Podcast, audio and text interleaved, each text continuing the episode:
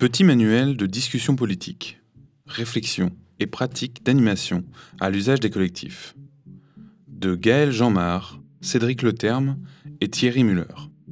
Paru aux éditions du commun le 26 avril 2018. Extrait.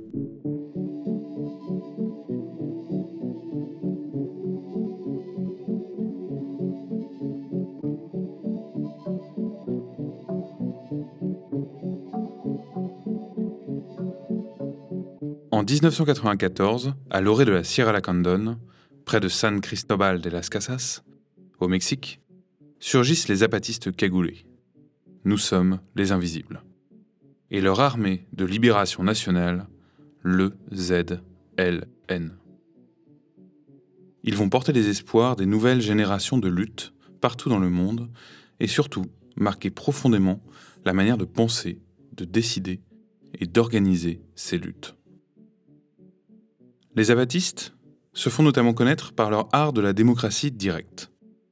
Des jours de discussion au cœur de la forêt pour prendre, à l'unanimité, parfois une et une seule décision, qui engage l'ensemble des peuples du Chiapas et des Caracoles. Ils tordent ainsi le cou au principe du comité central et de son centralisme démocratique. Le chef est proclamé subcomandante, qui reçoit la mission de commander en obéissant. La lutte ne se construit plus dans la perspective de la prise du pouvoir central. Abandonner le mythe léniniste du palais d'hiver.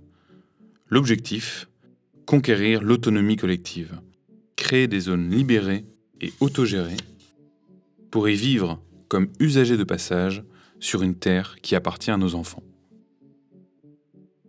La rupture est brutale avec une vision de la lutte politique pensée dans sa seule dimension macro-politique, où le militant, le nom le dit bien, appartient à la cause, celle du grand soir, une cause qui le dépasse par ses enjeux et ses prolongements. L'engagement du peuple, désormais, ne sera plus sacrificiel, obéissant à la hiérarchie d'une élite avant-gardiste.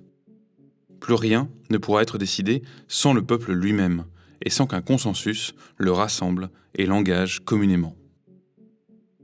Notre livre s'inscrit dans la lignée de cette manière profonde de repenser nos luttes collectives qui doit faire toute sa place à la micropolitique, à ce qui se joue, se débat, se décide à chaque moment.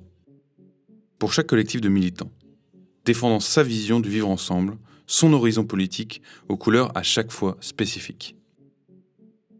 Cette exigence nous engage elle exige que nous questionnions, par exemple, la place effective qui est faite à chacun et à chacune dans les groupes, à l'intelligence qui est la leur, aux émotions et aux désirs qui les habitent quand ils s'unissent dans une révolte ou une lutte commune. Elle impose de se demander comment faire de celle-ci des moments où l'émancipation individuelle et collective est déjà à l'œuvre dans l'élaboration intellectuelle. Des moments de bienveillance partagée aussi, même dans le désaccord. Des moments animés de passions joyeuses et libératrices, qui nous grandissent au moment même où nous nous mettons en résistance et où nous construisons la transformation du monde.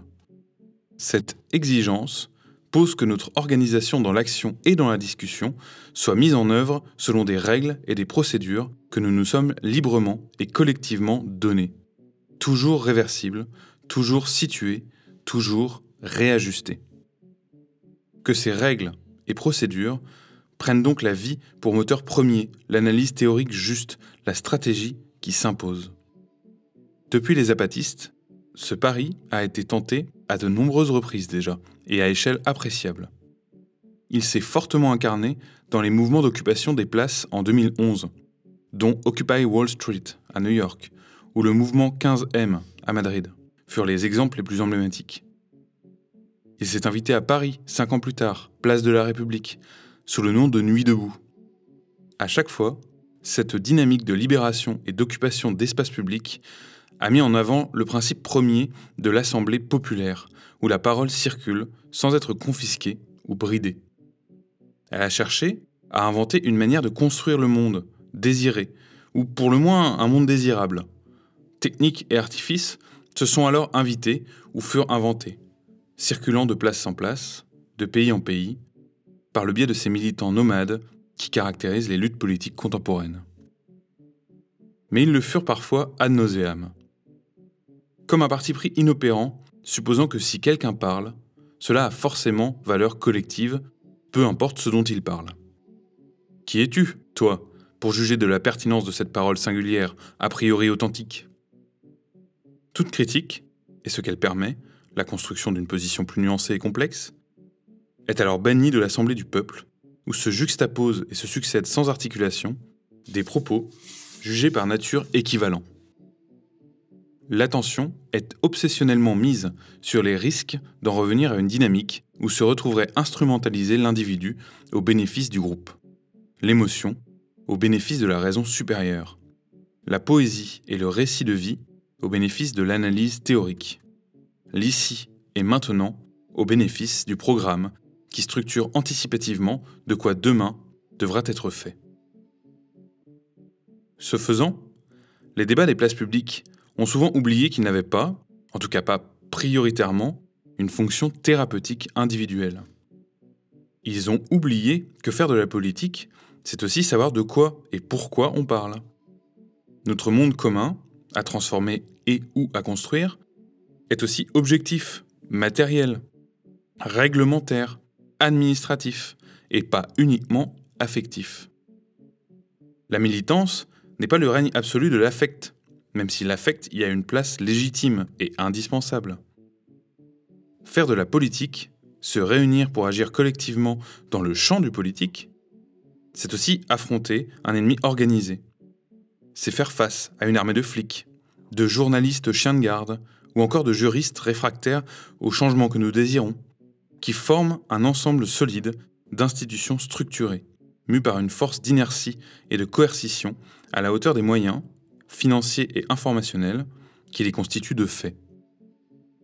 Faire de la politique autrement, ce n'est pas qu'une affaire d'expression de ressenti et de vécu, de ressassement de souffrance, de plaintes et de plaies qui s'exposent. C'est la construction d'une réflexion qui convainc par la force de ses arguments et des pistes qu'elle suggère, autant que par la force de la révolte qu'elle porte et des critiques sous forme de slogans qu'elle scande. Être fidèle à l'héritage zapatiste, à ce qui les a fait connaître et aux formidables brèches qu'ils ont ouvertes, c'est aussi miser sur une micro-politique forte qui fait autant place à l'intelligence collective qu'à l'inventivité qui en permet des conditions d'émergence. C'est ce à quoi ce livre veut apporter sa pierre. Discuter, oui, Faire place à chacun et à chacune dans le respect de sa personnalité et miser sur la richesse qui le et la constitue Oui. Décider ensemble, à partir d'une capacité réelle à produire en commun du vrai consensus Oui. Faire tout cela en étant attentif à la manière de faire, en donnant à la forme et au cadre l'importance qu'ils doivent avoir pour que ne se reproduisent plus les excommunications, les divisions stériles, les combats de coq qui n'intéresse que ceux qui s'y adonnent Voilà le défi.